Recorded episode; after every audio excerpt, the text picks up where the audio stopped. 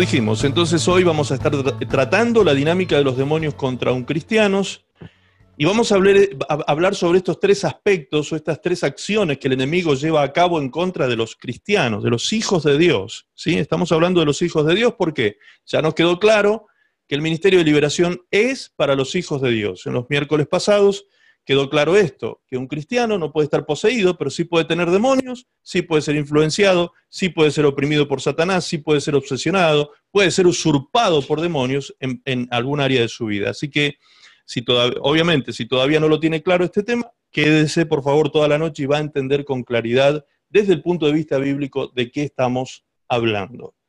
Opresión, obsesión y usurpación. Grábense estas gráficas, por favor, que aparecen aquí. Opresión, ¿están viendo ustedes la gráfica amarilla? ¿Sí? Sergio, yo te veo a ti, por favor, haceme seña. Muy bien, perfecto. Ustedes pueden ver entonces que opresión aparece un círculo rojo con unas flechas que están apuntando hacia el centro. Ese círculo representa a la persona, representa al cristiano, ¿sí? Y la opresión son fuerzas externas que están eh, oprimiendo hacia adentro, por eso son flechas que están indicándose hacia un centro. Luego vamos a profundizar sobre eso, no se preocupe. Yo solo quiero que usted se grabe la gráfica para que después la tenga presente en los momentos que usted deba ministrar liberación o deba entender una situación espiritual de ya sea opresión, obsesión o usurpación. La, obsesión, usted puede ver un punto negro dentro del círculo rojo que simboliza al cristiano, vemos un punto negro que ya está instalado, ¿sí? Y vemos una flecha que está presente allí todavía, es decir, está representando la opresión, y la opresión instaló algo dentro de esta persona, por eso es que el círculo negro está dentro del círculo rojo, ya está instalada la idea, se fijó una idea, la persona está obsesionada con una situación. Y luego vemos usurpación, el tercer término que es el más eh, complejo, por ahí podríamos decir, para comprenderlo, que va a quedar al final de esta, de esta charla de hoy, la vamos a tratar de dejar lo más clarita posible. Muy bien, comencemos por favor. Número uno, vamos a leer estos textos bíblicos eh, vamos a comenzar con Isaías 65, 2, Efesios 2, 1 al 3. ¿sí? Vamos a entender por qué hacemos lo que hacemos.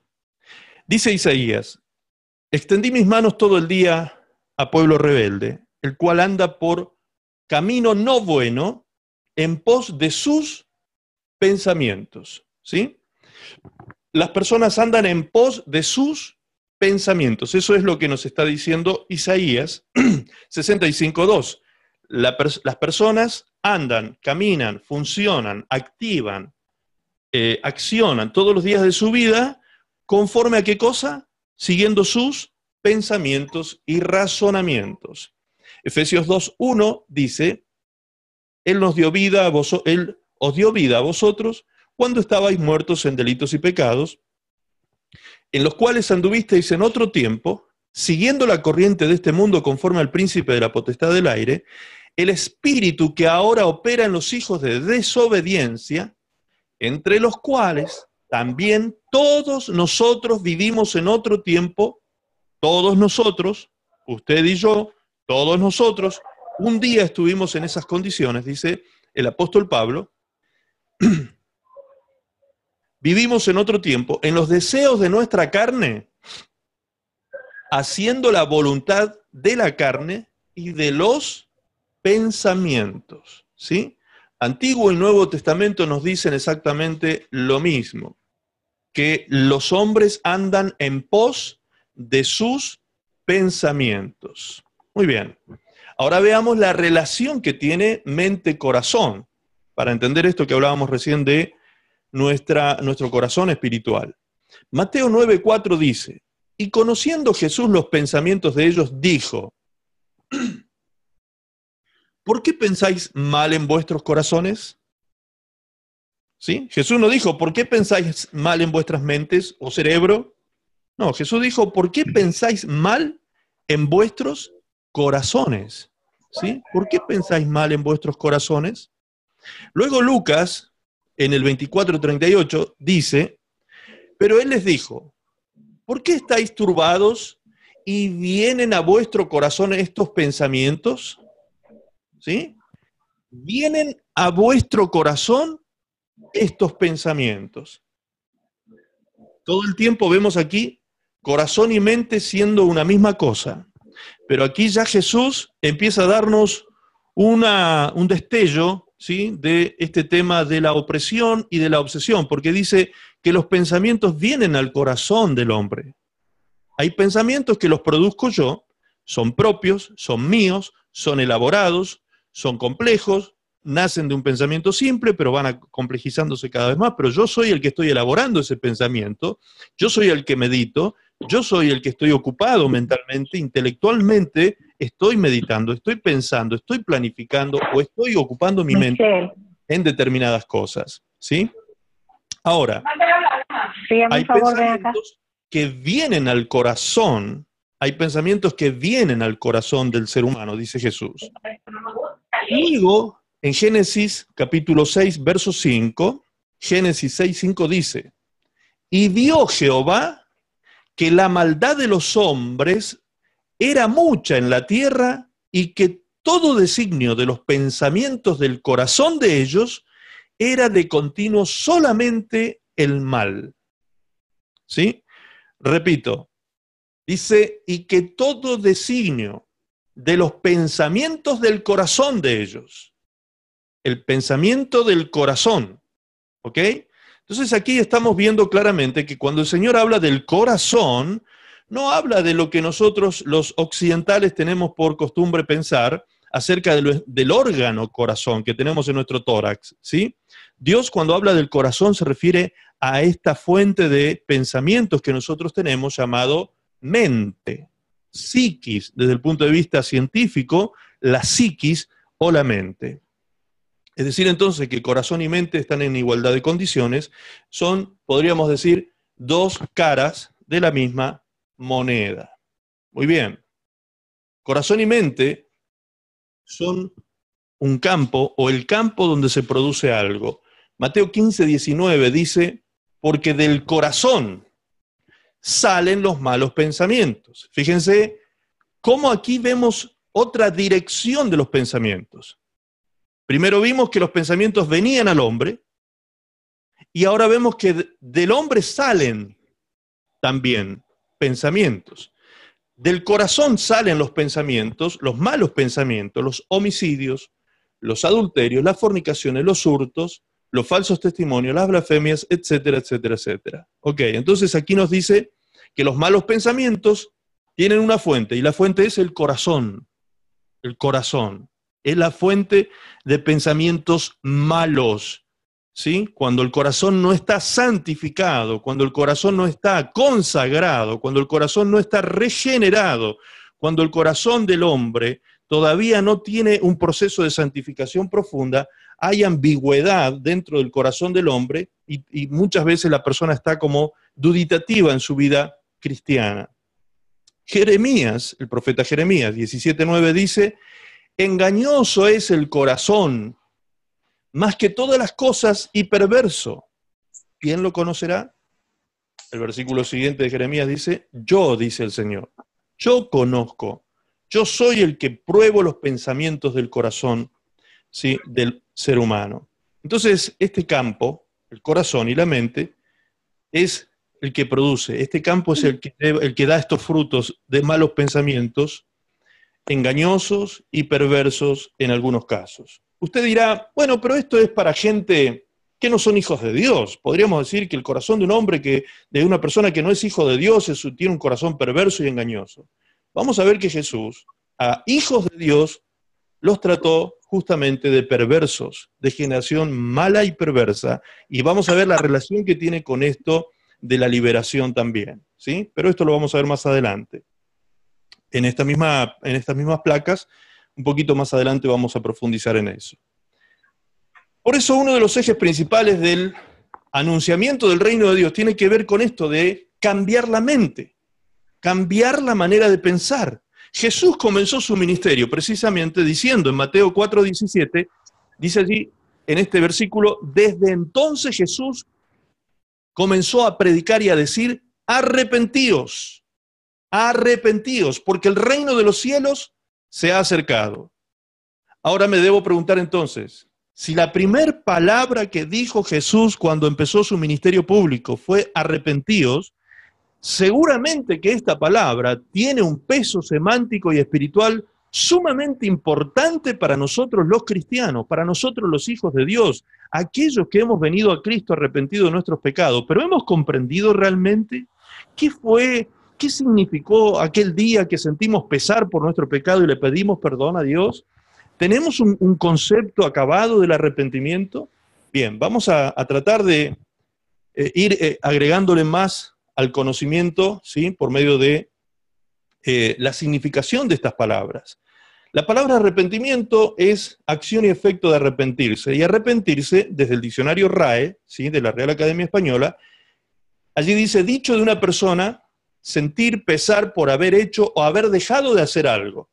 Esto es arrepentirse. Sentir pesar por haber hecho o haber dejado de hacer algo. Esta acepción que nos presenta el diccionario tiene sentido con lo expresado en Santiago capítulo 4, verso 17. Pues allí dice que al que sabe hacer lo bueno y no lo hace, le es contado por pecado. ¿Sí? Es decir, pecado no es solamente hacer cosas malas, sino dejar de hacer las cosas buenas que tenemos que hacer también. También es pecado saber hacer lo bueno y no hacerlo. ¿Sí? Pecado también es la omisión de algo. Es un pecado por omisión. Omití hacer algo, entonces peco también de esta manera. Cuando yo sabía lo bueno, cuando yo sabía lo que tenía y debía hacer en, tal situación o circunstancia y no lo hice, también es pecado. Por eso es que a veces sentimos pesares en nuestra conciencia cuando hemos dejado de hacer algo o cuando no hacemos algo. ¿sí? Pecado no es solamente hacer acciones malas. Pecado es no hacer lo bueno también, como dice la escritura y como dice también el diccionario. Ahora, vamos a profundizar un poquito más desde el punto de vista etimológico acerca de este término arrepentimiento. La palabra arrepentimiento viene del griego metanoia, de meta, cambio, y noieo, ejercicio de la mente. Es el proceso por el cual uno cambia de parecer o de opinión. ¿sí? Cambio de parecer o de opinión. En resumen, es un cambio de mente o un cambio de manera de pensar. Entonces, cuando Jesús dijo arrepentidos porque el, reino de los cielos se ha acercado, lo que Jesús estaba diciéndole a los hombres de la época, ¿qué era? Que debían cambiar la mente, que debían cambiar su manera de pensar, que debían cambiar de opinión respecto de ciertas cosas en sus vidas, ¿sí? El arrepentimiento no es lo que muchas veces interpretamos como tal cuando vemos a una persona que llora, por ejemplo, con un gran pesar por algo que hizo mal, pero después va y hace lo mismo. Entonces esa persona no ha cambiado, lo que tiene no es arrepentimiento, sino que tiene remordimiento. Si usted busca en el diccionario la palabra remordimiento, se va a dar cuenta que allí dice que el remordimiento es el pesar que siente una persona que ha hecho algo malo. ¿sí? Eso es el remordimiento. Es simplemente un estado emocional de pesar por causa de lo malo que se hizo. Pero eso no quiere decir que la persona se haya arrepentido, no quiere decir que la persona haya cambiado su manera de pensar, su opinión, ¿sí? respecto de lo malo que estaba haciendo. Por eso es que lo vuelve a hacer y lo vuelve a hacer y lo vuelve a hacer. Es necesario arrepentirse para que las cosas malas dejen de estar presentes en nuestra vida. Entonces, arrepentirme significa cambio de manera de pensar, cambio de opinión respecto de qué? De Dios y del pecado. Cuando una persona se arrepiente y se vuelve a Dios, esto es lo, que llamamos conversión. La persona va en una dirección y cuando se arrepiente cambia de dirección. ¿sí? Antes iba camino al pecado, ahora va camino a Dios. Cambia su dirección. Es a la inversa. ¿Ok? Por ser tan importante el arrepentimiento, Dios lo ordena lo ordena. Por eso Hechos 17:13 dice, pero Dios habiendo pasado por alto los tiempos de esta ignorancia, ahora manda a todos los hombres en todo lugar, en todo lugar, que se arrepientan. Es decir, Dios pasa por alto mientras haya ignorancia. Dios no nos imputa pecado mientras no sepamos hacer lo bueno. Dios no imputa pecado mientras nosotros estemos errando al blanco, que es otro de los significados etimológicos de pecado, errar al blanco, ¿sí? Dios no va a imputarnos culpabilidad mientras haya ignorancia en nosotros. Pero cuando vino el conocimiento, cuando vino la revelación de su presencia, de la santidad de Dios, de nuestro pecado, de nuestro estado miserable y pobre delante de Dios, pues si no cambiamos de manera de pensar, si no nos arrepentimos, ¿qué va a suceder?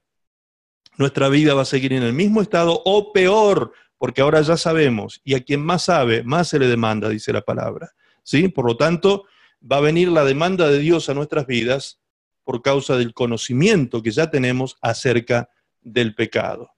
Dios dice, entonces, cambia tu vida. ¿Cómo? Cambiando tu manera de pensar. Señor nos dice esto. Cambien su manera de pensar para que de esta manera cambie su manera de vivir. Eso es arrepentimiento. Eso es arrepentirse. Romanos 12.2 en la Reina Valera 1960 dice, no os conforméis a este siglo, sino transformaos por medio de la renovación de vuestro entendimiento. ¿Sí? La transformación viene por medio de la renovación de nuestro entendimiento. No habrá cambios, no habrá transformación. No iremos más allá de las formas. ¿sí? La palabra transformación es una palabra conjugada. Trans, forma y sion. Son tres palabras. Trans, que significa ir más allá, forma, que significa estructura o forma precisamente, y que tiene que ver con acción. Es decir, la transformación es la acción de ir más allá de la estructura en la que yo estaba viviendo, ¿sí? en el paradigma en que yo estaba. Si yo quiero romper el paradigma y quiero ir más allá de esa estructura, esa transformación no se va a dar en mi vida, no va a venir a mi vida, no se va a producir en mi vida, sino es por medio de la renovación de mi entendimiento.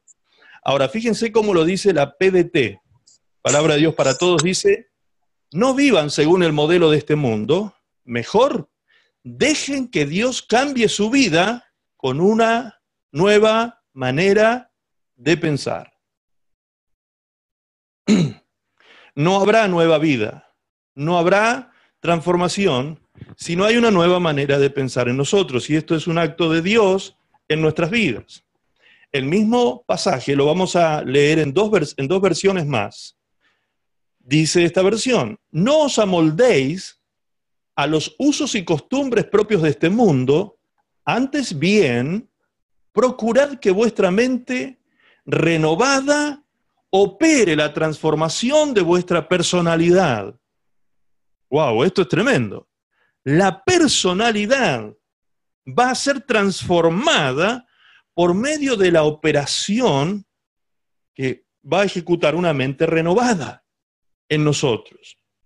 Y luego la última, la última versión que leemos aquí dice, no vivan ya según los criterios del tiempo presente, al contrario, cambien su manera de pensar para que así cambie su manera de vivir. ¿Se da cuenta cómo estamos diciendo que desde el, principio, desde el principio de estos pasajes que estamos leyendo, estamos viendo que en el pensamiento radica, radica todo lo que el hombre, las decisiones que el hombre toma, los pensamientos que el hombre sigue, las cosas que se deciden en este campo, que puede producir cosas perversas como cosas santas también, si está santificada la mente, si tenemos gobernando aquí la mente de Cristo, se van a producir cosas excelentes, buenas, y el mismo sentir que hubo en Cristo va a estar en nosotros, pero de lo contrario, si todavía hay parte de nosotros que no ha sido santificado y entregado, ya que la santificación es progresiva, ¿sí? La santificación tiene tres tiempos. Tengo que explicarlo esto porque es un tema teológico que a veces también causa polémica. La santidad y la santificación tienen tres tiempos en nuestra vida. En el tiempo pasado, la santificación en nosotros fue hecha perfecta el día que conocimos a Cristo, Dios nos hizo perfectamente santos en Cristo Jesús. Por medio de la sangre del Cordero de Dios fuimos limpios de todo pecado y aplicó santidad en nosotros y fuimos justificados por causa de la sangre del Cordero de Dios derramada en la cruz del Calvario. Ahora, esa santidad que nos hizo a nosotros eh, eh, beneficiarios, podríamos decir, del regalo más grande que Dios nos puede dar, que es la salvación, Eso no significa que ese día que nosotros nos convertimos a Cristo y Dios nos hizo perfectamente santos en su, en su, Hijo, ese día nosotros dejamos los malos hábitos, ese día nosotros dejamos las malas conductas o las malas costumbres que teníamos. No. A partir de ese día comenzó un proceso de santificación en nosotros, el cual está escrito en el libro de Romanos capítulo 6, versículo 22. Allí dice, mas ahora que habéis sido libertados del pecado y hechos siervos de Dios, en el presente, tenéis por vuestro fruto la santificación y como fin la vida eterna. ¿sí? Así que la santificación es la que se lleva a cabo en el tiempo presente y es producto de que yo me hago siervo de Dios. Es decir, me hago obediente a Dios, me someto a la voluntad de Dios entonces vengo a viene mi vida a ser santificada porque se perfecciona la santidad en el temor de Dios. Y eso es un proceso, eso es un proceso que vamos viviendo día con día y todos vamos siendo día con día perfeccionados y cada día pareciéndonos más a quién? A la imagen del Hijo de Dios.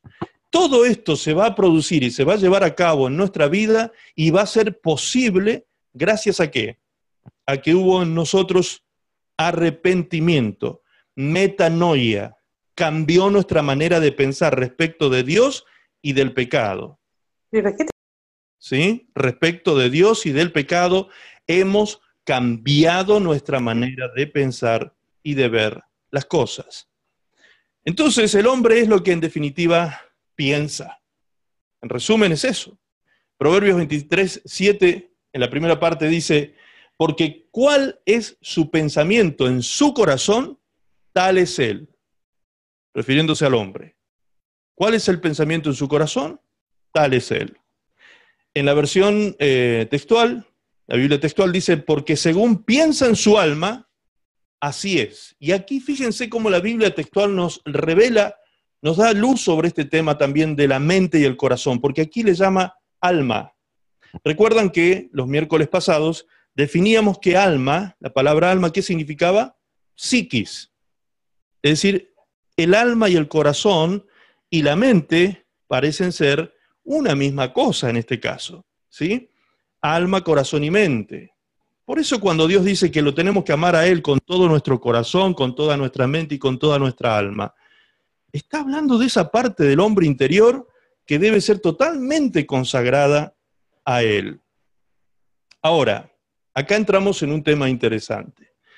No hay pensamiento, no hay pensamiento en el corazón del hombre si no hay un lenguaje. Si no hay lenguaje, no puede haber pensamiento. Ahora es importante aclarar algo en este punto. Pensamos en términos de imágenes también, en patrones de tercera dimensión, gestos corporales, movimientos, etc. Esa es la manera en que un 2 o un 3% aproximadamente de la población mundial se comunica. Un pequeñísimo número. ¿Quiénes son estos que se comunican a través de imágenes, movimientos, gestos, gesticulación? La población de los sordos mudos. ¿Sí? El sordo mudo es el que se comunica de esta manera y por lo tanto en su mente él ha, él ha aprendido a elaborar pensamientos a partir de eso, de imágenes, de movimientos, de gestos, de, eso es lo que a él le ha enseñado a, es un lenguaje, podríamos decir, por, por eso mismo es que dentro de los, de los sordomudos se les llama a las señas que ellos tienen para comunicarse, se, les llama lenguaje, ¿sí? porque ellos producen ese tipo de lenguaje. Ahora, el 98% restante de la población utilizamos el lenguaje verbal, la palabra, ¿sí? La palabra. Y la palabra es la materia prima de los pensamientos, de las ideas que nuestra mente y corazón elabora. ¿Sí? Cuando nuestra mente piensa, para que nosotros pensemos, ¿qué necesitamos? Lenguaje. Si no tenemos un lenguaje aquí, en nuestra mente no podemos elaborar pensamientos. Entonces la materia prima de los pensamientos y las ideas es la palabra. ¿Ok? ¿Me van entendiendo hasta ahí? Dijimos hasta aquí entonces que el hombre anda detrás de sus pensamientos. El hombre hace lo que su corazón le lleva a hacer por medio de los pensamientos. Los pensamientos, su mente, su corazón espiritual puede ser perverso ¿sí? y engañoso. También puede ser un corazón santificado, una mente santificada, completamente 100% Cristo gobernando en la vida de una persona. Ahora, estos son procesos, dijimos. Es decir, así como yo voy llenándome de Cristo, me voy vaciando de mí mismo y me voy vaciando de mis propios pensamientos. Como el enemigo sabe, Satanás sabe que la palabra es la materia prima de los pensamientos, y como Satanás sabe que el hombre piensa y siente y luego actúa, los actos humanos, la actividad humana, los hechos que nosotros desarrollamos en nuestra vida, son producto de lo que sentimos y lo que sentimos son producto de lo que pensamos. Entonces Satanás sabe que si él quiere destruir mi vida a través del pecado consumado, que es un hecho, ¿sí? Un pecado consumado, él tiene que hacerme sentir cosas antes. Antes tiene que hacerme sentir algo que me atraiga para llevar a cabo esa acción pecaminosa. Y para que eso ocurra, ese sentimiento y ese deseo se produzca, él sabe que el origen está aquí. Él tiene que trabajar aquí, en el campo que produce perversidad para que luego los sentimientos y las acciones se, lleven a cabo. Y como él sabe que es la palabra la materia prima de los pensamientos, entonces, ¿qué cree usted que va a usar?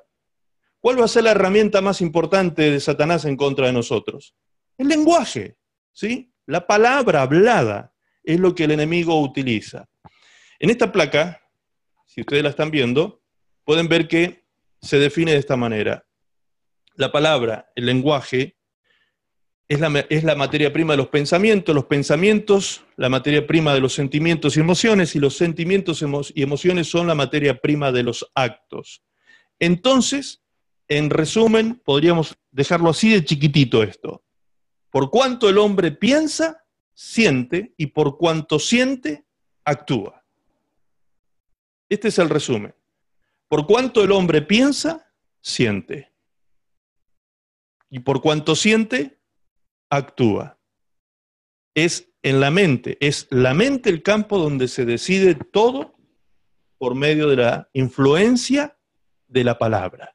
El mensaje que llegue a la mente, el mensaje que entre en la mente y produzca pensamientos en el hombre, va a producir en el hombre sentimientos, emociones, atracciones, seducciones. La concupiscencia va a ser activada de tal manera que va a llevar al hombre a cometer determinados hechos en su vida. Pueden ser buenos y pueden ser malos. Los actos del hombre pueden ser buenos o malos. Todo va a depender de la decisión que el hombre tome en su corazón espiritual.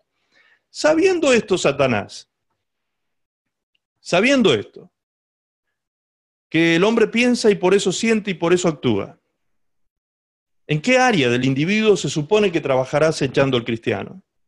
¿Cómo nos va a acechar el diablo? Pero antes, permítame porque es inevitable, hay que aclarar un término aquí cuando decimos acechar. La palabra en Efesios, la palabra de Dios dice en Efesios 6, 11, vestidos de toda la armadura de Dios, ¿para qué? Para que podáis estar firmes contra las acechanzas del diablo. Ahora, esto lo hemos dicho algunos miércoles atrás en la iglesia, yo he estado enseñando sobre esto también y digo, si yo lo digo oralmente, oralmente, verbalizo este término, acechanza, y digo, ¿qué diferencia hay entre acechanza y acechanza? Desde el punto de vista oral y verbal, auditivamente usted no encuentra ninguna diferencia quizás. Suena igual acechanza que acechanza. Sin embargo, hay que hacer la aclaración para entender cuál es la manera en que el enemigo acecha a un cristiano, porque eso es lo que dice Efesios 6:11 que tenemos que tener la armadura, debemos estar vestidos de la armadura de Dios para poder resistir, ¿sí? Y estar firme contra las acechanzas del diablo. Ahora fíjense lo que dice el diccionario. Acechanza con C dice en su significado acecho, espionaje, persecución cautelosa. Pero existe la misma palabra dicha con S. O sea, suena de la misma manera, ¿sí? Su fonética es igual, suena, auditivamente suena igual. Acechanza que acechanza suenan igual. Sin embargo, acechanza con ese significa otra cosa. Acechanza con ese es engaño o artificio para hacer daño a alguien.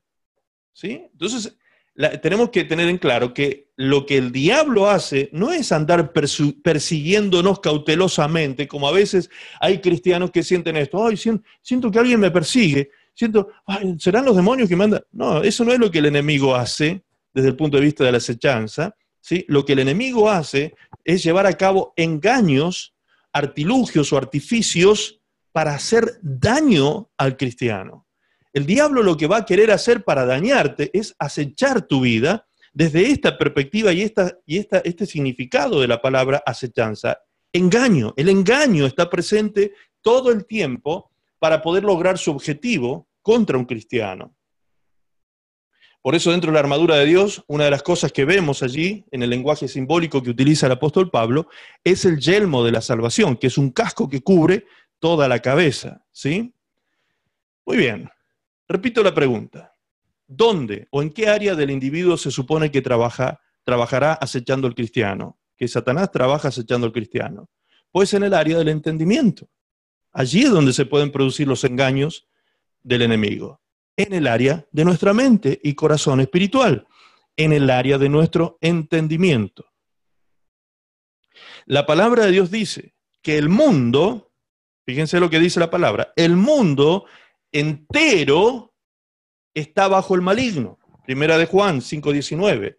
El mundo entero está bajo el maligno. ¿Y cómo es esto de que está bajo el maligno? ¿Cómo, cómo opera el dominio de Satanás en el mundo entero? ¿Cómo opera tal dominio? Segunda de Corintios 4, 3 y 4 nos revela cómo sucede esto. Allí dice, pero si nuestro evangelio aún está encubierto, entre los que se pierden está encubierto, en los cuales el Dios de este siglo, y note que dice Dios con minúscula, obviamente, el Dios de este siglo cegó el entendimiento de los incrédulos para que no les resplandezca la luz del Evangelio de la gloria de Cristo, el cual es la imagen de Dios. ¿Sí? Ok, entonces, ¿dónde trabaja acechando el enemigo al mundo y dominando el mundo? En el área del entendimiento, dice. ¿Qué es lo que hace con el entendimiento? Lo enseguece.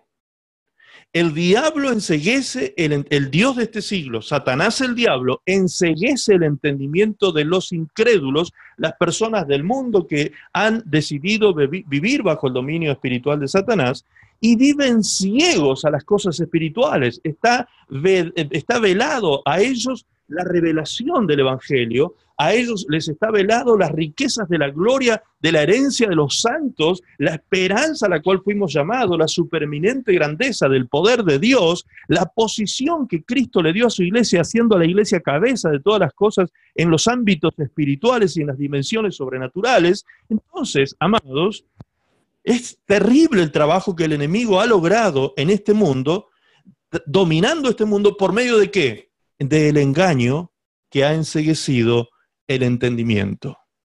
Allí es eh, en esta área es donde trabaja el enemigo, tanto en el mundo como acechando a los cristianos, acechando a los hijos de Dios para que también engañando a los hijos de Dios pueda lograr él también la destrucción de algún hijo de Dios de alguna manera. ¿Cuándo y cómo comenzó esto? ¿Cómo comenzó esto? Si vamos al libro de los comienzos, al libro de Génesis, al libro de los principios de todas las cosas, vamos a ver cómo trabaja el enemigo y cómo trabajó desde el principio operando en contra de los hijos de Dios allí en el huerto. Dice Génesis 3.1. Pero la serpiente era astuta más que todos los animales del campo que Jehová Dios había hecho, la cual dijo a la mujer, con que Dios os ha dicho, no comáis de todo árbol del huerto, fíjense cómo empieza el trabajo del enemigo. El diablo evidentemente estaba informado de lo que Dios le había dicho al hombre. El diablo evidentemente sabía lo que Dios le había dicho al hombre. Pero aún sabiendo, Satanás lo primero que siembra en la mente de la mujer es un pensamiento de confusión. La confunde con la pregunta, porque Satanás lo que hace es decirle, ¿con qué Dios os ha dicho no comáis de todo árbol del huerto? Es decir, ningún árbol del huerto ustedes pueden comer. Dios les dijo que no coman de ningún árbol. Entonces inmediatamente la mente de la mujer trabajó en, eso, en, esa, en, esa, en ese mensaje que estaba recibiendo su mente ¿cómo, es esto de que todos los árboles? No, no, no, ella dijo, respondió la mujer a la serpiente, versículo 2, del fruto del árbol, de, los árboles del huerto podemos comer. ¿Sí? Aclara esta confusión la mujer. Le aclara a Satanás la confusión y le dice, no, no, no, no, no es que no podamos comer de todos los árboles, no, no, si podemos comer de todos los árboles del huerto, pero del fruto del árbol que está en medio del huerto, dijo Dios, no comeréis de él, ni le tocaréis, para que no muráis. Entonces la serpiente dijo a la mujer, no moriréis. Fíjense cómo trabaja el enemigo, preste mucha atención a esto. Este es el primer ataque de Satanás, el diablo, a la humanidad.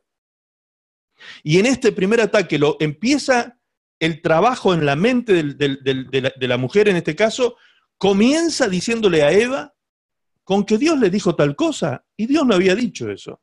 Así que el primero produce confusión.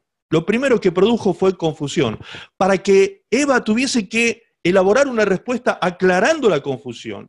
Y una vez que aclara la confusión, Satanás pega el zarpazo final diciéndole, no, no moriréis, no moriréis. ¿Qué es lo que siembra con eso? Duda, duda. Esa fue la siembra que hizo Satanás en la mente de Eva en ese momento. La hizo dudar.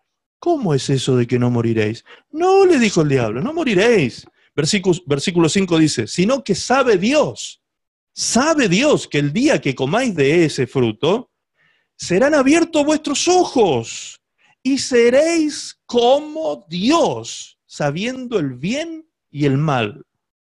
Imagínense, el enemigo le hace dudar a la mujer y luego le dice, vas a ser una diosa, vas a ser como Dios. Vas a ser una diosa, Eva. Si tú comes ese fruto, imagínate lo que va a suceder. Va a ser tremendo, se va a abrir tu mente, el tercer ojo, como dicen los, algunos orientales, y se te, vas a ver, ver cosas y conocer cosas tremendas. Vas a ser como Dios en conocimiento. Y vio la mujer. Fíjense cómo entra la seducción del enemigo ahora. O sea, cómo trabaja la concupiscencia, mejor dicho, aprovechada por el enemigo en el hombre. Dice, y vio la mujer que el árbol era bueno para qué? Para comer. Esto fue un deseo carnal, algo cuando uno ve, cuando usted ve un, un rico asado, ¿sí? Acá en la Argentina, un rico anticucho, ¿sí? En Chile, que está chirriando así, saliendo del fueguito. Cuando vemos un exquisito taco mexicano, allá los que viven más al norte, ¿sí? cuando vemos este, esas cosas exquisitas y, mira, y nuestros ojos ven eso, nuestra carne desea, lo ve bueno para comer. ¿sí? La carne desea, se despierta un deseo en nuestra carne, es un deseo de la carne. Y luego dice, y que era agradable a los ojos, agradable a los ojos. Aquí se despierta qué cosa? El deseo de los ojos y árbol codiciable para alcanzar sabiduría, es decir, ser como Dios, ser una diosa. Eso tenía que ver con vanagloria en el corazón del hombre. ¿Y qué hizo Eva? Tomó de su fruto, comió y también dio a su marido, el cual, como ella, también comió. Y ambos terminaron muriendo, es decir, separándose de esa relación íntima que tenían con Dios. Ahora, podríamos decir, bueno, pero eso fue la estrategia del diablo en aquellos años, en aquel tiempo, al principio de la humanidad. Hoy ya el diablo no trabaja de esa manera. Seguramente tendrá otra, otra, otra estrategia o el enemigo producirá otro tipo de tentaciones. Pero vemos que en la escritura, en la palabra de Dios, podemos ver claramente que el diablo no ha cambiado la estrategia. Fíjense lo que dice 1 Juan 2.14. 15 y 16 de 1 Juan 2. Dice, Os he escrito a vosotros, padres, porque habéis conocido al que es desde el principio. Os he escrito a vosotros, jóvenes, porque sois fuertes y la palabra de Dios permanece en vosotros y habéis vencido al maligno. Tome nota de eso, ¿eh? Tome nota de eso. Para vencer al maligno, ¿qué hay que hacer? La palabra de Dios tiene que permanecer en nosotros. Una de las cosas que vamos a entender más adelante. No améis al mundo, dice el apóstol Juan, ni las cosas que están en el mundo. Si alguno ama al mundo, el amor del Padre no está en él.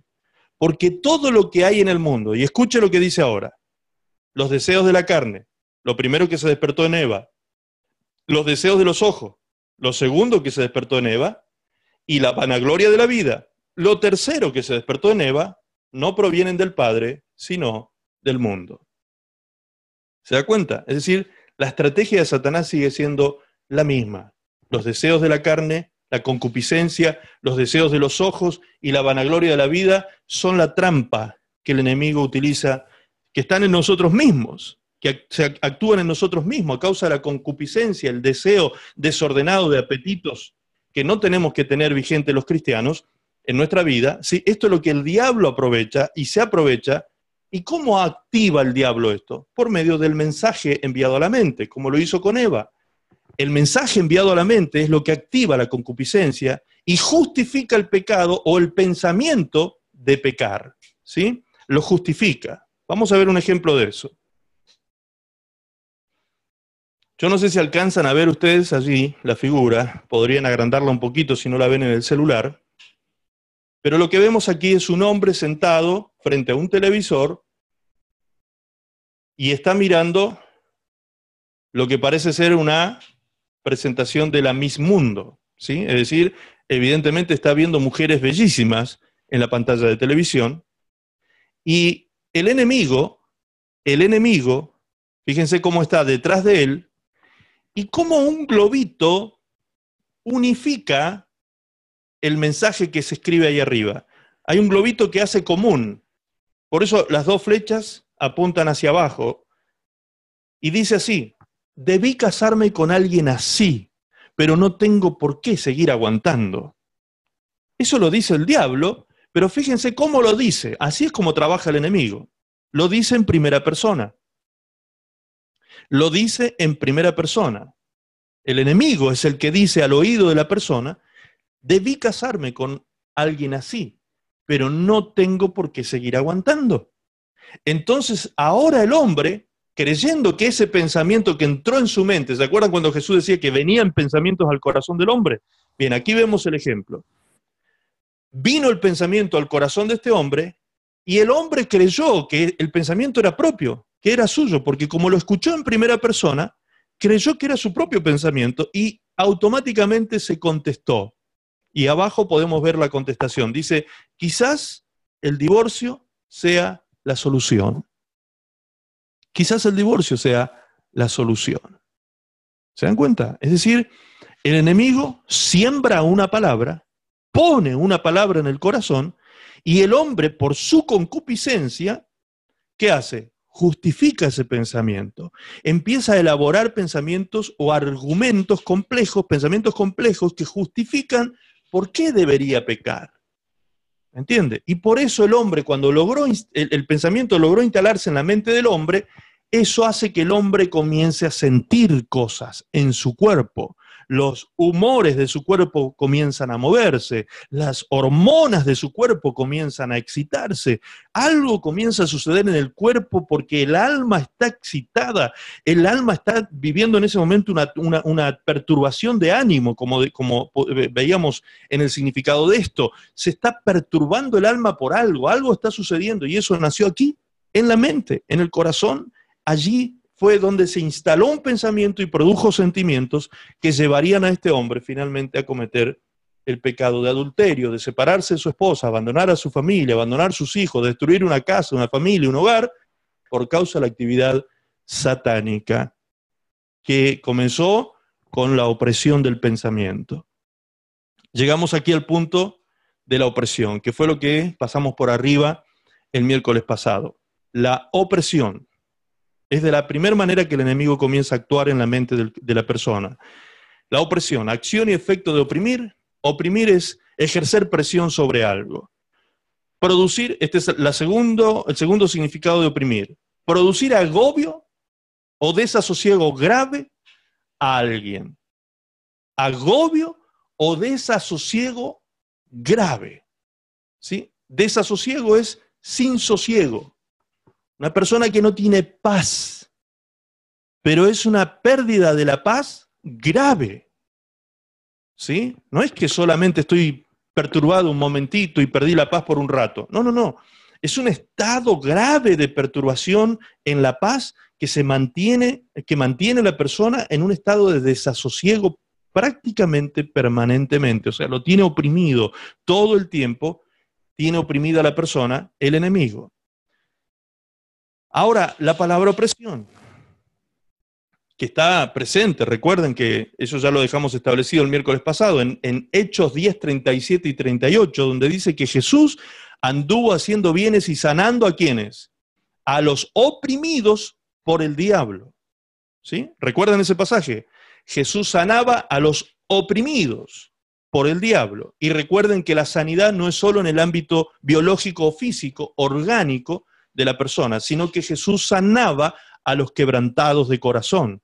Es decir, Jesús ministraba sanidad al alma, sanidad al cuerpo, y muchas de estas eran producto de la opresión de Satanás, dice la palabra de Dios. Muy bien, entonces, ahora que nos queda claro que el enemigo oprime, ¿qué significa cuando nos oprime? Cuando nos agobia y nos lleva a tener un estado de desasosiego grave. ¿Qué es el agobio?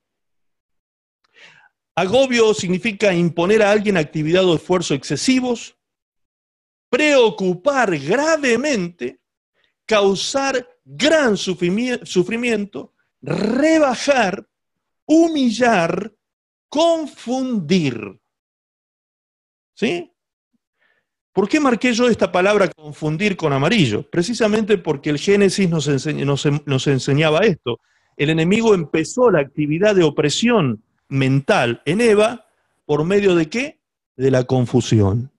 Lo primero que hizo fue confundir, eh, pretender confundir. Entonces ella tuvo que hacer un esfuerzo para aclarar las ideas y decirle a Satanás, no, no, no, no es que no podamos comer de todos los árboles del huerto, solo del que está en el medio, ese árbol no lo podemos tocar, pero los demás podemos comer todos. ¿sí? Ahora, cuando ya Eva elabora una respuesta inteligente y se involucra y se compromete con ese diálogo con el diablo, el diablo logró un objetivo, que la mujer empiece a hablar con él.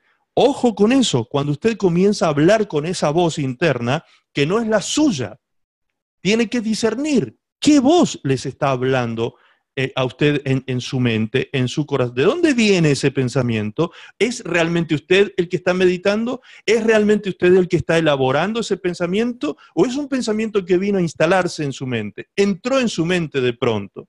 Ojo con eso. Hay que discernir ese espíritu con el cual está produciendo, discernir el espíritu que está produciendo ese pensamiento. Pero vea usted que la opresión tiene que ver con preocupar gravemente a una persona también. ¿Sí? Cuando una persona está gravemente preocupada, cuando una persona está en un estado de sufrimiento, sufrimiento mental, eh, está en un estado de aflicción, de angustia, ¿sí? Está confundido, no tiene respuesta, está sin paz, no tiene, no tiene sosiego en su vida, está en, una, en, una, en un grave desasosiego. ¿sí? Y siente esa presión sobre su vida. Esa es la actividad en la cual se especializa el enemigo contra las personas. Dígame usted si no se ha sentido alguna vez de esa manera. Eso es opresión. Eso está fuera de usted. Eso no está dentro de usted. Usted no está endemoniado por eso. Esas son, esos son los ataques externos del enemigo contra los hijos de Dios y esos ataques tienen un día estratégico de cumplimiento. Fíjense que la palabra de Dios dice en Efesios capítulo 6, dice que llegará el día malo. Nosotros luchamos, dice, contra el enemigo y el día malo, dice, el día en que el enemigo nos ataque, es el día malo, debemos estar firmes con la armadura de Dios bien puesta en nuestra vida. Ok, entonces, si dice que hay un día malo, no es que todos los días Satanás nos ataca, no, hay un día estratégico, hay un día en que el enemigo descarga la artillería pesada contra nosotros. Es cuando el enemigo viene con toda la opresión, con todos los demonios posibles a volver loca la vida de una persona a partir de qué? De los pensamientos, de la desesperación, el desasosiego, el temor, el miedo, la angustia, el agobio emocional. cuando la persona está bajo esa presión, ve cosas que no son reales, imagina cosas que no son reales, imagina escenarios futuros y los teme. ¿Sí? Teme esos escenarios futuros. ¿Por qué? Porque sospecha de que eso, algo malo puede venir a su vida, algo malo le puede suceder. Entonces comienza a llenarse de miedo. ¿Qué es el miedo? Lo contrario a la fe. Es una fe negativa en realidad el miedo, porque es creer que lo malo me va a suceder y no lo bueno. ¿Sí? En cambio, si yo tengo el escudo de la fe, que es Cristo Jesús, cubriéndome. ¿Recuerdan cuando hablábamos miércoles atrás de, los siete niveles de cobertura que tiene un hijo de Dios? Uno de esos niveles de cobertura en Cristo es la armadura de Dios precisamente. Cuando estamos protegidos con Cristo, que es, nuestra, es la armadura de Dios aplicada a nuestra vida, entonces los dardos de fuego del maligno son apagados a causa de la fe en el nombre de Jesús. Cuando ponemos la fe en el nombre de Jesús, entonces los dardos de fuego del maligno pueden ser acabados y terminados y destruidos para siempre. Muy bien, entonces, en resumen, opresión, podríamos resumirlo en, en estas palabras. Agobio, desasosiego grave, preocupación, sufrimiento, confusión. Estas son algunas de las palabras que tomamos de, las, de los significados y de las acepciones de la palabra opresión. Es un estado entonces mental, en principio. Es un estado mental, es algo que pasa aquí. Por fuera no ha sucedido nada todavía, pero aquí hay un campo de batalla donde se está llevando, se está llevando a cabo una guerra mundial en la cabeza de algunas personas. Hay personas que sufren enormemente este desasosiego en sus vidas por causa de esa batalla que están sufriendo en su mente y que no disciernen. ¿sí? Piensan que cada pensamiento que tienen en su mente es propio y no es así. Recuerdan lo que vimos. Satanás siembra pensamientos en la mente que los siembra en primera persona. ¿Para qué? Para que nosotros creamos que somos nosotros los que estamos pensando eso. ¿Ok? El diablo consigue esto. Oprimir. ¿Por medio de qué? Por medio de la palabra o el lenguaje, ya que tiene Fíjense, ¿qué poder tiene el diablo? ¿Qué atributo tiene el diablo? Es de quitar o poner palabras en el corazón o mente del hombre. El diablo puede quitar de tu mente la palabra de Dios y el diablo puede poner en tu mente pensamientos de destrucción. Vamos a verlo bíblicamente, así nos queda claro este punto. Dice en el libro de Lucas, capítulo 8, verso 11, cuando Jesús hablaba de la parábola del sembrador, Allí dice, esta es pues la parábola. La semilla es la palabra de Dios. ¿Sí? Cuando el sembrador sale a sembrar y tira la semilla en las, cuatro tipos de tierra que hablaba Jesús, esa semilla es la palabra de Dios, dice el Señor. Y los de junto al camino son los que oyen, oyen la palabra, y luego viene el diablo y quita de su corazón, dígase mente, psiquis, quita de su corazón, ¿qué cosa? La palabra. ¿Qué palabra quita? ¿Qué dice más arriba el versículo 11? La palabra de Dios. Eso dice el texto. El diablo quita la palabra de Dios del corazón de las personas, es decir, de la mente de las personas. ¿Para qué? ¿Cuál es el propósito? Para que no crean y se salven. ¿Se da cuenta? Por eso cuando un predicador o un maestro de la palabra está compartiendo, ahora mismo seguramente algunos de ustedes de los que está escuchando, por más que sean cristianos comprometidos, a veces la mente empieza como a divagar, comienza, y, y, uno tiene que hacer algunos ejercicios de oratoria, como levantar la voz o moverse un poco, hacer algo para que usted no pierda la atención a lo que se está diciendo, ¿sí? Porque uno entiende que el enemigo está queriendo arrancar la palabra del corazón o la mente de los oyentes. ¿Entiende? El enemigo trabaja en eso atormenta a las personas, oprime a las personas en el momento en que están escuchando un mensaje que puede cambiar sus vidas para siempre. Cuando usted está escuchando la palabra de Dios, el enemigo viene a atormentar con pensamientos, con perturbaciones mentales para que, para que usted no se salve, como dice el texto, para que usted no crea y se salve. Viene la siembra de la duda a la mente de las personas. Cuando nosotros estamos predicando, me refiero a nosotros los predicadores, los pastores, los líderes en las iglesias, cuando están predicando, el ataque permanente en la mente de las personas es la duda, duda. Por eso hoy mi esposa cuando empezó y, dio apertura a esta reunión, oró, oró atando y enmudeciendo a esos demonios que pueden querer pretender sacar la palabra de Dios de los corazones de los oyentes. En el nombre de Jesús atamos y reprendemos y echamos fuera esos espíritus inmundos que quieren robar la palabra de sus mentes y de sus corazones. Siempre que predicamos, ponemos en práctica este principio para que ustedes estén libres en sus mentes y puedan recibir el mensaje completo y el diablo no les robe la bendición quitando la palabra de sus corazones. Luego dice la palabra, Juan capítulo 13, verso 2.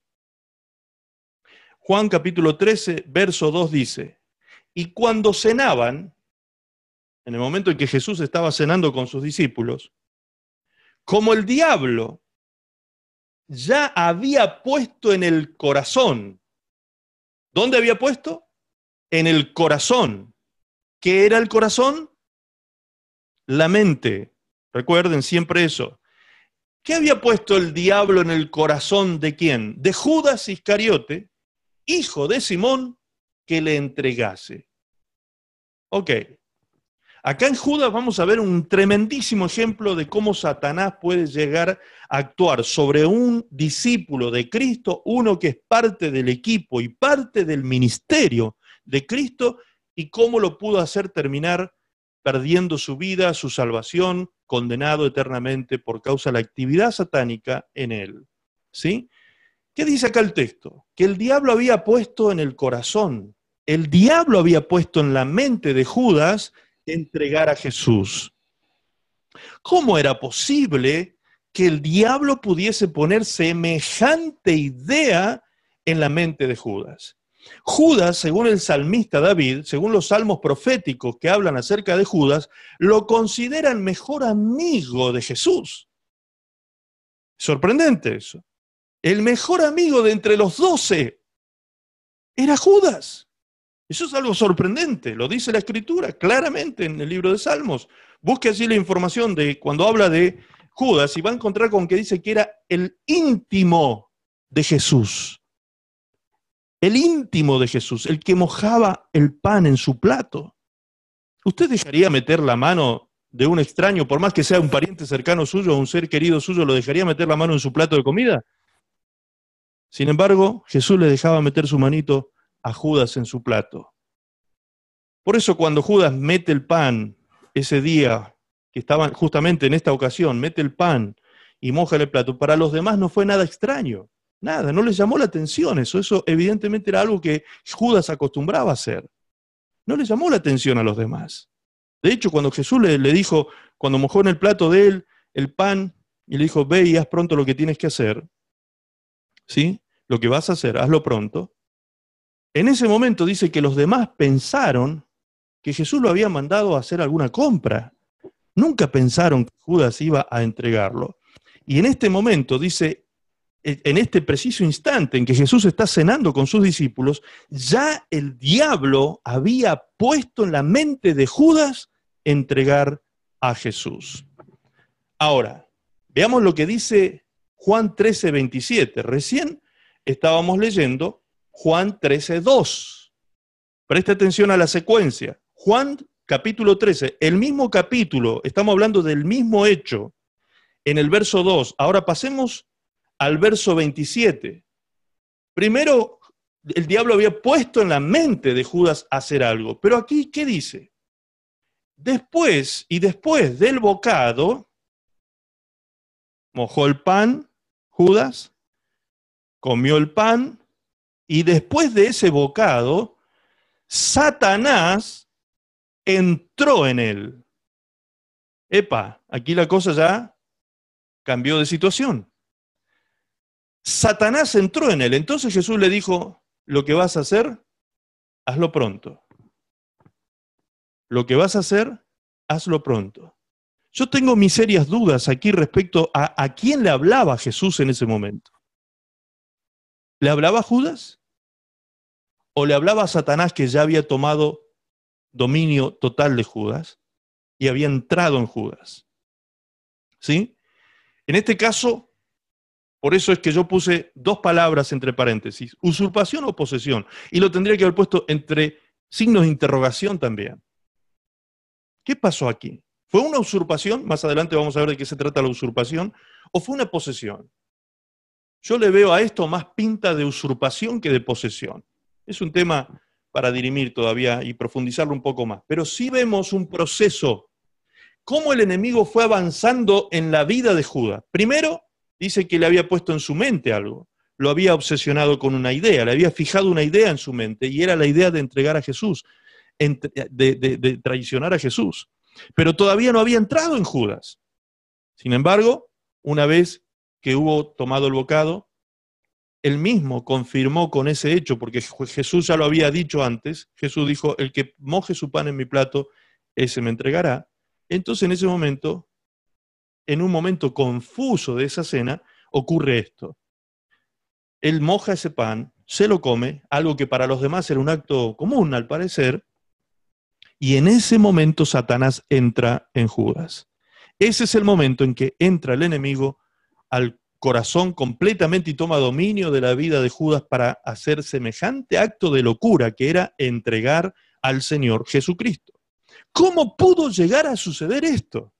Vamos a entender, por favor, este, este mecanismo satánico en la vida de Judas, porque eso a nosotros nos va a dar mucha luz para comprender nuestras vidas y la vida de muchos hermanos que a veces vemos que están cometiendo verdaderas locuras que decimos, ¿cómo es posible una persona que estaba consagrada a Dios, una persona, un líder en la iglesia, un, pastor? Muchas veces ocurre que hay pastores que cometen actos que son locuras. ¿Cómo es posible que, que haya cometido semejante acto pecaminoso una persona? Bien, hay un mecanismo que está trabajando, un mecanismo satánico que está trabajando en la persona. Y es importante reconocerlo para saber cómo contrarrestarlo y salvar a esa persona de las manos del enemigo. Dice la palabra en Hechos capítulo 1, verso 18, dice, este pues, refiriéndose a Judas, Pedro está hablando de Judas, dice, con el salario de su iniquidad, con el salario de su iniquidad adquirió un campo. Con el salario de su iniquidad adquirió un campo y cayendo de cabeza se reventó por la mitad y todas sus entrañas se desparramaron. ¿Qué nos dice la Biblia acerca de la iniquidad? La Biblia nos habla mucho de la iniquidad, pero aquí en estos dos versículos que cito, me parece que hay mucha luz sobre esto. Dice el Salmo 58, 2. Antes, en el corazón, recuerde siempre, corazón, maquináis, ¿qué cosa? Iniquidades. En el corazón maquináis iniquidades. Hacéis pesar la violencia de vuestras manos en la tierra. En vuestros corazones maquináis iniquidades. Isaías 57, 17 dice, por la iniquidad de su codicia, algo que está en el, en el corazón del hombre, la codicia, me enojé y le herí escondí mi rostro y me indigné. Eso hizo Dios. Ahora, si Dios se enoja con nosotros, si Dios nos esconde el rostro y nosotros sentimos que se rompe nuestra relación con Dios, ¿qué hacemos nosotros? ¿No, no, no nos volvemos a Él llorando, clamando delante de Dios si es necesario para que Dios nos perdone y nos haga sentir que su Espíritu está con nosotros? Como decía el salmista David en el Salmo 51, no quites de mí tu Santo Espíritu. Él se desesperó porque él podía perder la presencia del Espíritu Santo en su vida por causa del pecado que había cometido, horrendo pecado que había cometido. Muy bien, aquí en este pasaje de Isaías 57 dice que el pueblo en, realidad no hizo esto, no se volvió a Dios, no se arrepintió, ni siquiera sintió remordimiento evidentemente por lo, por lo que había hecho, porque dice, por el camino, y, y él siguió rebelde por el camino de su corazón. Es decir, siguió sus pensamientos. Las iniquidades que maquinó, la maldad más profunda, que la Biblia la llama la iniquidad, el pecado planificado, el meditar planificando, como dice también en otros, eh, hay tantos textos bíblicos que hablan de la iniquidad, cuando dice que el inicuo en su cama piensa iniquidades. ¿Sí? Está meditando, o sea, la persona se acuesta y en vez de descansar, dormir, no, allí está con su cabeza planificando el pecado que va a cometer el día de mañana, cuando se levante. Es, es un pensamiento complejo, que argumentos que el hombre elabora para poder hacer daño. Eso es iniquidad, esa es la actividad del inicuo. Muy bien, dice Pedro que por causa de la iniquidad de Judas, el salario de su iniquidad adquirió un campo. ¿Sí? Es decir, que Judas no es que de pronto se le vino a la cabeza entregar a Jesús. No, evidentemente la iniquidad venía trabajando en él. En su mente había una contaminación, en su mente había codicia, como dice aquí en, Isaías 57. La codicia del corazón le jugó una mala pasada a Judas. ¿Y dónde se expresa eso? En Juan 12:5 dice, ¿por qué no fue este perfume vendido por 300 denarios y dado a los pobres? ¿Quién dijo eso? Judas. ¿Cuándo? Cuando María derramó un perfume de nardo precioso y carísimo a los pies de Jesús. Fíjense el precio que le puso Judas. El precio fue 300 denarios. 300 denarios. Un denario era el, pago o el sueldo de un día de un jornalero. Eso era un denario. ¿Cuánto gana allí en, Washington un, un, jornalero en un día de trabajo, Gabrielita? ¿50 dólares? Ah, depende, ah, puede ser la hora, 17 dólares la hora. Wow, vamos todo para Washington, ¿eh? ok, o sea que arriba de 50, de 50 hasta 100 dólares un día de trabajo, entonces podría llegar a ganar una persona. Sí, sí. Ok, 100 dólares. Eso sería un denario. ¿Cuántos denarios dice que, que, Judas calculó? 300 denarios. 300 denarios, es decir, 100 dólares por 300. Ese fue el valor que Judas calculó de este perfume. Impresionante. Estamos hablando de 3 mil dólares. 3 mil dólares, ¿no? 3 mil dólares. Eso era lo que valía este perfume carísimo que fue derramado sobre Jesús. Entonces, en ese momento en que Judas ve esto, él elabora y esboza un, pensamiento y elabora un texto ¿sí? que lo emite por palabras y dice esto, ¿por qué no fue este perfume vendido por 300 denarios dado a los pobres? ¡Wow! De pronto Judas era buenísimo, quería ayudar a los pobres, quería darle de comer a los hambrientos. Tremendo, ¿sí? ¿Qué es eso? Un razonamiento bueno, pero de naturaleza diabólica. El razonamiento era bueno, pero, pero de naturaleza diabólica. ¿Y dónde nos damos cuenta de eso? En el versículo siguiente. Versículo 6 dice, pero dijo esto no porque se cuidara de los pobres, sino porque era ladrón. Y teniendo la bolsa, sustraía de lo que se echaba en ella, hurtaba dinero de la bolsa del dinero de la bolsa de Jesús, del ministerio de Jesús.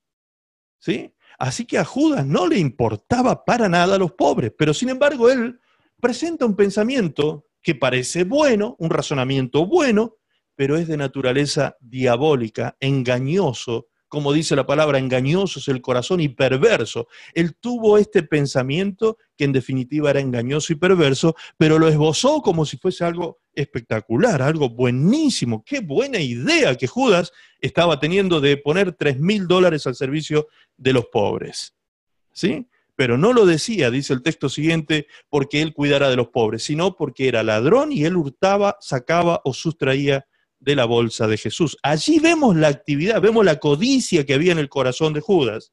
Hurtaba y mentía por avaricia porque codiciaba qué cosa? Un campo, que fue lo que terminó comprándose con el dinero que robaba de la bolsa de Jesús. No como a veces algunos confunden, que piensan que es con el dinero que le habían dado para que él traicionara a Jesús. No, no, no. Ese dinero, esas 30 piezas que él recibió a cambio de la traición, él las devuelve a los, al templo y las tira allí en el templo y, luego se suicida. ¿Sí? Muy bien. Entonces, ¿qué vemos aquí? Vemos cuatro puertas abiertas que le dieron legalidad al diablo sobre la vida de Judas. ¿Qué vemos? Hurto, mentira, avaricia y codicia. Cuatro pecados que Judas practicaba regularmente. Hemos aprendido los miércoles pasados cuando leíamos acerca de que aquellos que han nacido de Dios no practican el pecado. No practican el pecado, ¿sí? Y aquel que ha sido engendrado por Dios le guarda. Es decir, Jesús guarda a aquellos que no practican el pecado y el maligno no les toca. Sin embargo, a Judas no solo lo tocó, a Judas se le metió adentro el diablo. Lo invadió completamente a Judas.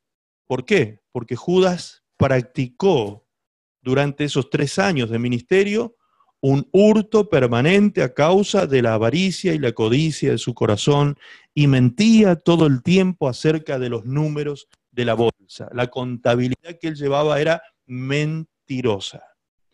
La opresión de esos pensamientos satánicos en su mente, producto de la codicia, como venimos diciendo, la opresión dio lugar a la obsesión. Él se le fijó una idea, comprarse un campo. Él quería un campo, codiciaba un campo, evidentemente.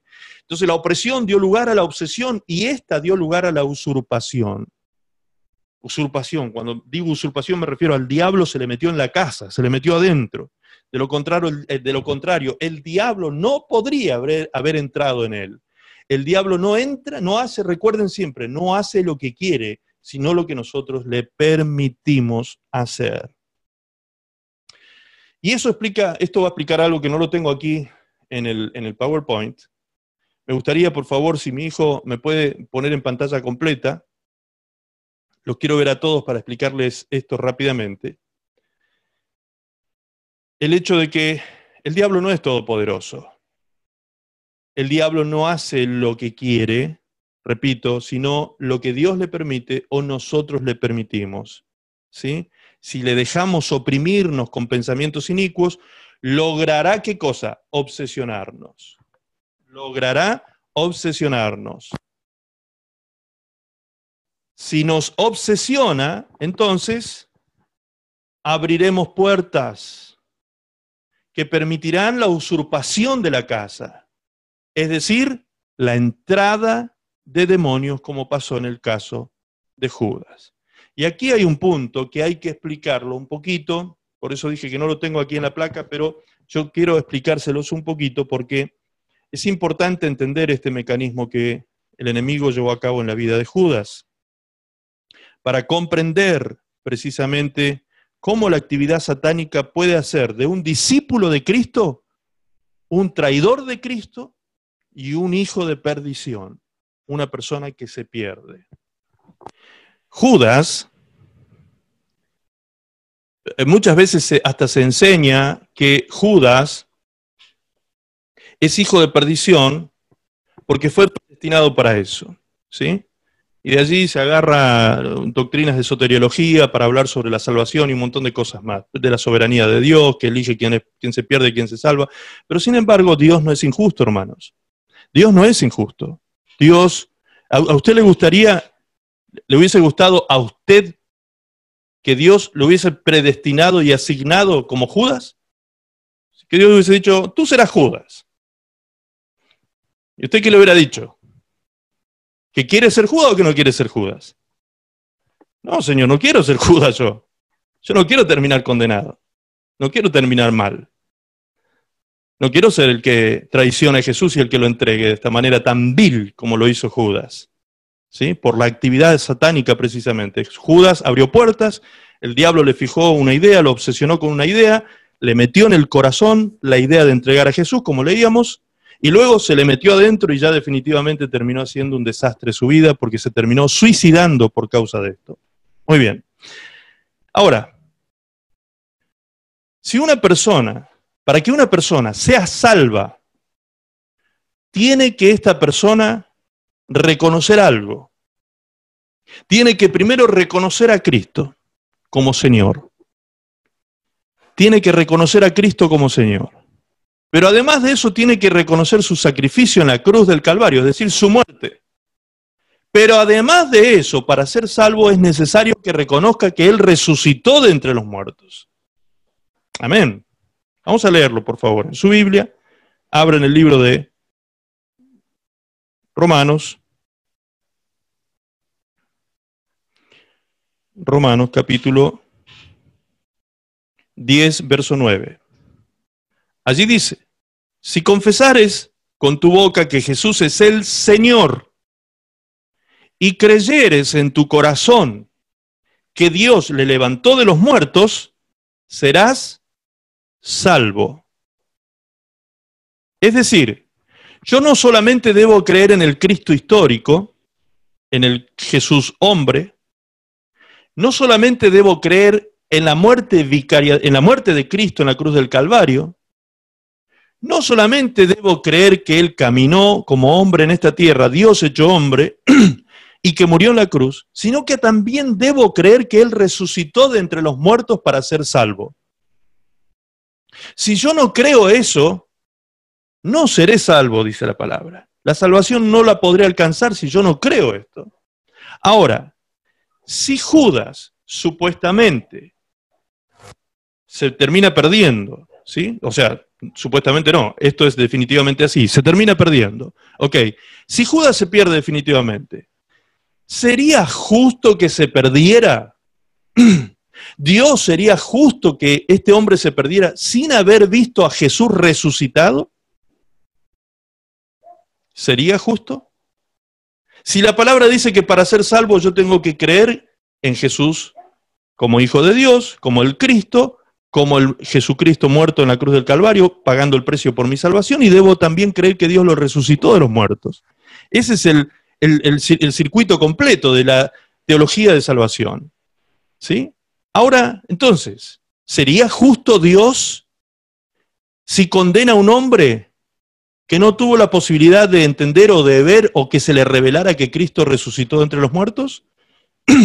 Evidentemente no. Entonces, vamos a leer un texto donde nos dice exactamente con absoluta y meridiana claridad que Judas no murió como hemos visto en la mayoría de las películas, ¿sí? Lamentablemente los cristianos eh, vemos demasiada película a veces, demasiada película de la vida de Jesús, ahora cuando vienen las Pascuas y comienzan con la vida de Jesús, película de esto y de aquello, y resulta que no son bíblicas, no están basadas en la palabra, muchas veces son hasta novelas que se sirven de las anécdotas bíblicas para poder hacer comercio en la televisión o en el cine con eso. Ahora, ¿qué dice la palabra de Dios? Vamos por favor al libro de Primera de Corintios. Primera de Corintios, capítulo 15.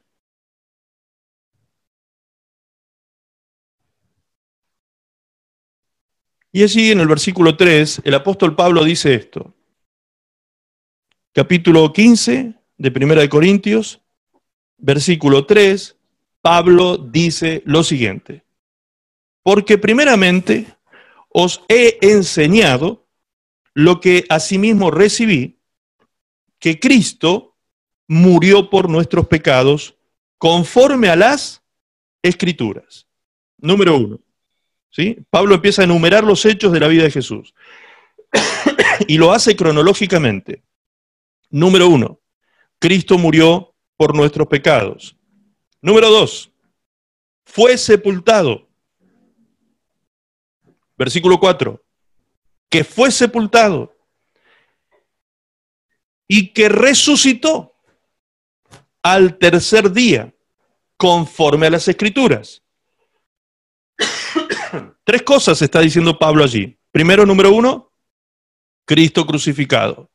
Número dos, Cristo sepultado. Número tres, Cristo resucitado. ¿Sí? Versículo 5. ¿A quién se le apareció Jesús ahora? Resucitado. Dice, apareció a Cefas y después a los... ¿Qué dice su Biblia?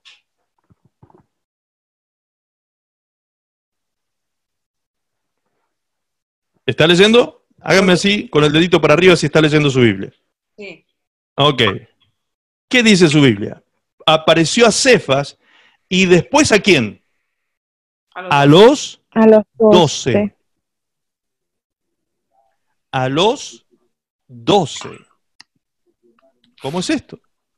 Cuando la Biblia se refiere a los 12, se refiere al primer colegio apostólico de Jesús, a los primeros discípulos que Jesús nombró apóstoles. Estos fueron los primeros apóstoles, porque después hubieron otros más. ¿Recuerdan? Lucas capítulo 9 envió primero a 12. La palabra apóstol viene de enviado. El traducido significa enviado con un propósito. Entonces, los primeros 12 enviados con un propósito fueron estos, los 12. Y después, en Lucas capítulo 10, vamos a ver que otros 70 fueron enviados.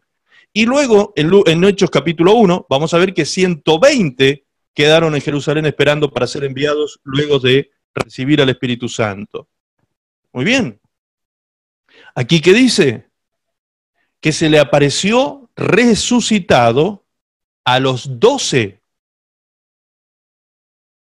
Yo sé que en este momento la cabecita de alguno le está haciendo cortocircuito y dice, no, no, no, pero yo he leído en alguna parte en algún evangelio que dice que vino y se le apareció a los once. Lo dice, exactamente. Pero también si usted pone cuidado y lee los evangelios sinópticos, se va a dar cuenta que comparando los pasajes bíblicos, el que faltaba, dice el apóstol Juan, el que faltaba cuando Jesús apareció a once, el que faltaba era ¿quién? Tomás Dídimo, el incrédulo. Ese era el que faltaba cuando se apareció a los once. Lo dice claramente el texto bíblico. Se apareció a once porque el que faltaba era Tomás Dídimo. Entonces, si se apareció a once sin contar a Tomás, ¿a cuánto se le apareció? A los doce. ¡Epa! Pero entonces, ¿Judas vio a Jesús resucitado?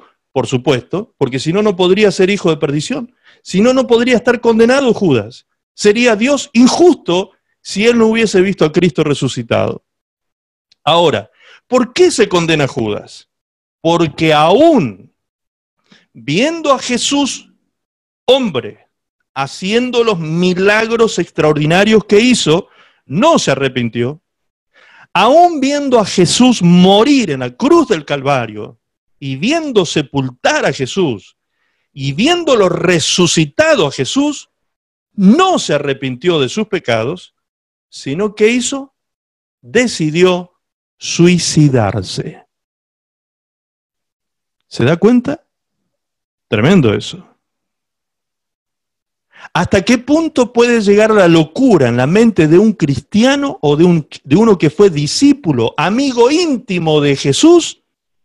¿Hasta qué punto puede llegar la locura en la mente de una persona cristiana, discípulo de Cristo, que puede llegar a terminar con su vida, suicidarse, quitarse la vida, por causa de qué? De sentirse culpable y no arrepentirse.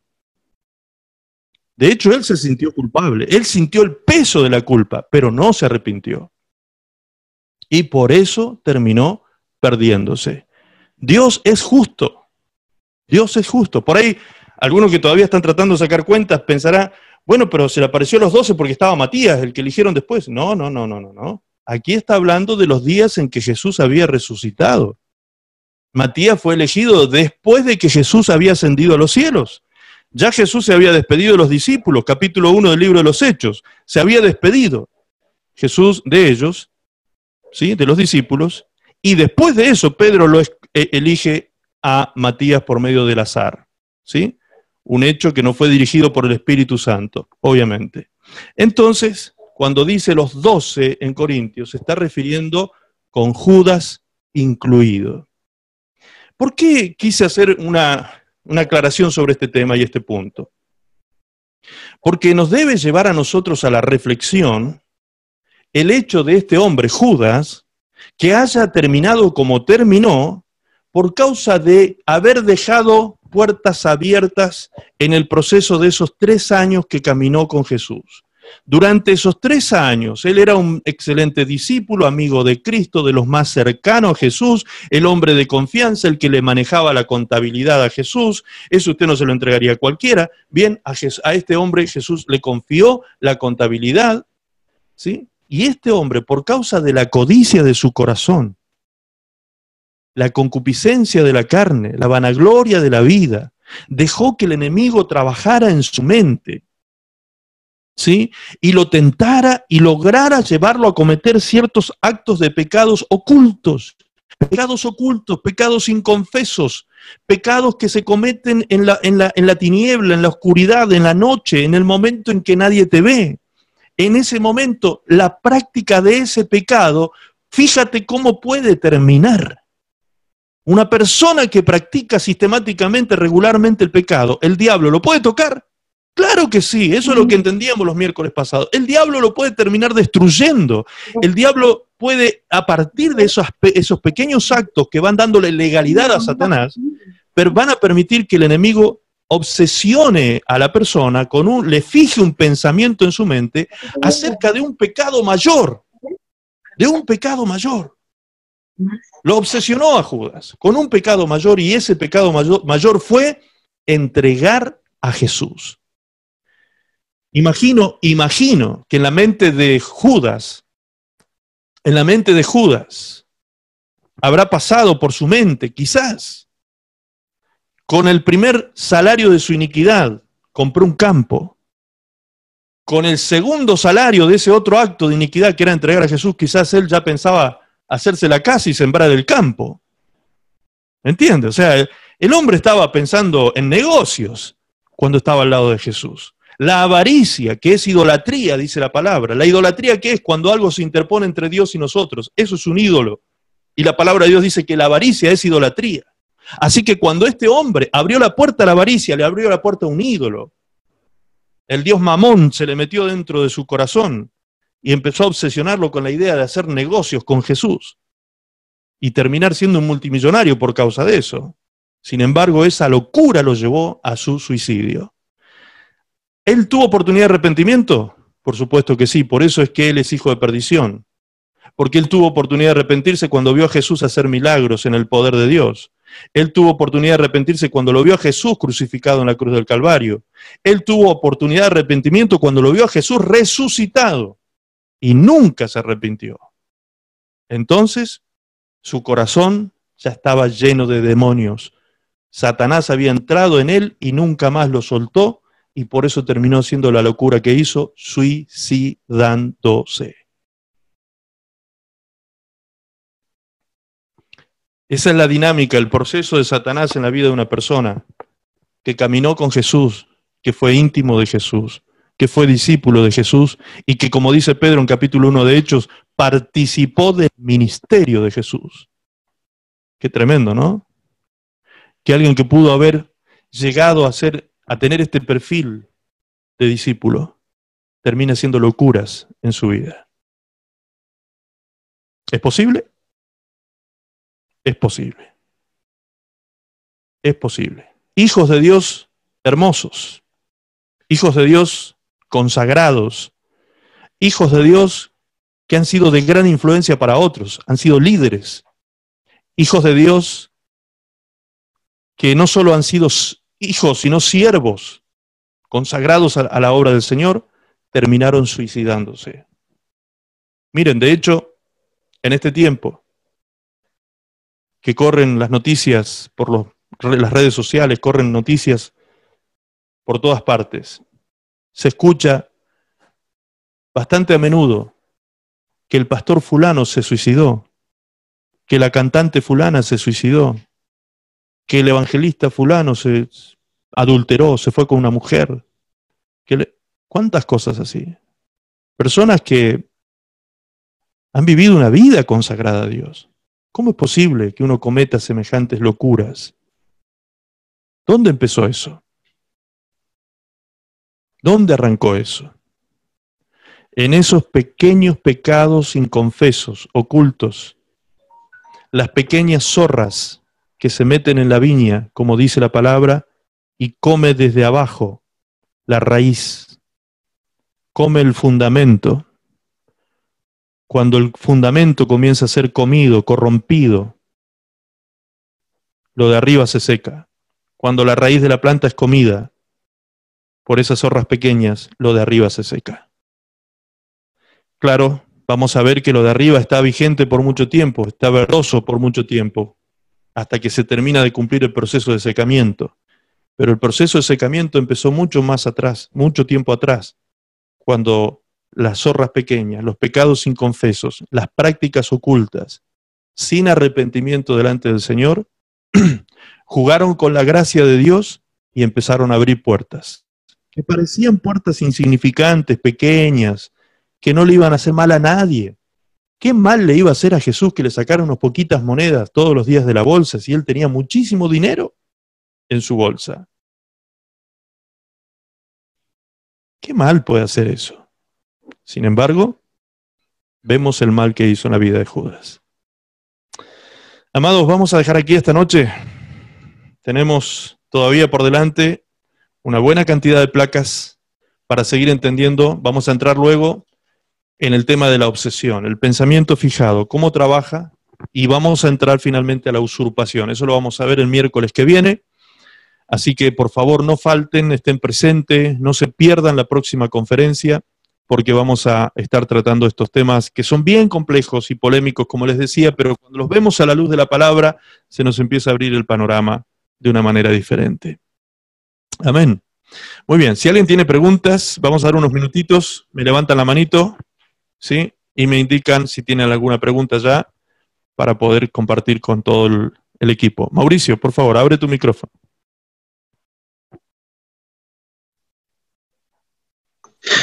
Hola, hola Max. Tengo, tengo yo creo que tengo una confusión más que una pregunta. Estaba, leyendo, ayer me tocó eh, con Jonathan, y en una parte hablamos de Efesios 2.8, en donde dice que, por gracia soy salvo, por medio de la fe. O sea, eh, por un lado dice eso, ¿no es cierto? Bueno, usted sabe mejor que yo pero hablábamos acá en romano, y esta, esta, es la palabra de fe que predicamos, ah, que si confesamos con tu boca que Jesús es el Señor y creyeres en tu corazón que Dios se levantó de los muertos, serás salvo. Oh, no, escucho. Levantó de los muertos, serás salvo. Serás salvo. El, o sea, no sé si a lo mejor las dos cosas no conversan, Sí, sí, sí, si uno confiesa que, Cristo es, es el Señor y Salvador, ¿no es cierto? Como Salvador de nosotros, está bien. Pero siempre la gracia es por, eh, digamos, la, la salvación es por gracia, ¿no es cierto? Y tú vas a confesar a Jesús por gracia también, a Jesús como Señor de tu vida.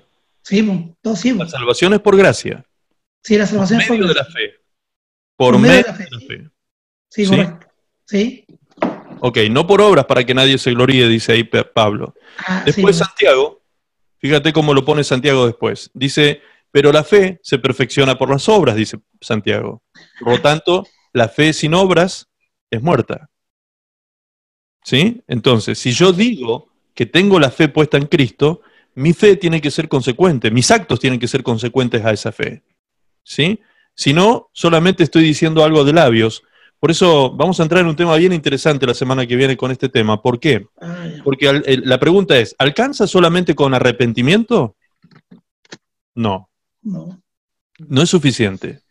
Porque Judas se arrepintió. Ustedes lo pueden leer en Mateo, cuando habla de que Judas fue a entregar las monedas al templo. ¿Qué dice ahí el texto? Que Judas se arrepintió y por eso fue y entregó las monedas. Pero la palabra arrepentimiento, dentro de sus varias acepciones que tiene, una de ellas dice cambio de opinión. Cambio de opinión, es decir, la persona cambia su opinión, cambia su manera de pensar en ese sentido y dice, bueno, hice mal, pero fue y entregó las monedas, arrepentido de lo que había hecho mal, pero no se arrepintió delante de Jesús, ni lo confesó Señor, ni le pidió perdón, ni nada de eso. Entonces, ¿alcanza solamente con que, con que yo me arrepiento, que digo que me arrepiento? No. Eso lo vamos a ver. Eso es remordimiento, justamente. eso, tiene que ver con el. Si ustedes busquen, mira, hagan el ejercicio este, luego busquen este, hagan este ejercicio y busquen en su diccionario la palabra arrepentimiento y la palabra remordimiento, y van a ver que se parece mucho el significado de una con la otra. Porque ambas dicen que es un pesar, un, sentir un pesar por algo que, en el caso del arrepentimiento, por algo que se hace o que no se hace, y en el caso del remordimiento es un pesar por algo que se hace mal. Entonces son dos cosas parecidas, pero no es lo mismo. Ahora, si yo realmente me arrepentí, realmente me arrepentí, ese arrepentimiento, ese cambio de mente, de opinión respecto de Dios y del pecado, me tiene que llevar a mí a otras cosas. Por eso la fe, ¿sí? Va de la mano con el arrepentimiento, y la fe sin obras es muerta. Entonces, me arrepiento, ¿y qué más hago? Me aparto, confieso mi pecado y me aparto. La palabra dice en, Proverbios 28, verso 13, si mal no recuerdo, dice que aquel que confiesa su pecado y se aparta, alcanzará misericordia. Entonces, ¿alcanza con que yo confiese nada más? No. ¿Alcanza con que yo me cambie de opinión nada más? No. Tengo que, eh, todo parte a partir del cambio de mente, de mi manera de pensar, ahí parte todo.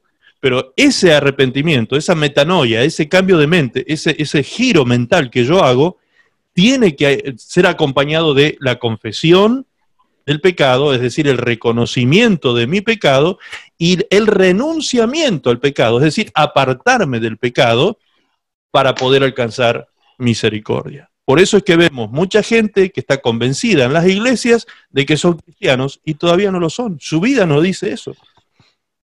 Su vida no dice que sean verdaderos cristianos, porque las obras de sus vidas no, son consecuentes con la fe que dicen tener. ¿Me entiendes? Sí. Un tema interesante. Sí. Ok, José. gracias, Max. Muy bien, Mauricio. Buena pregunta.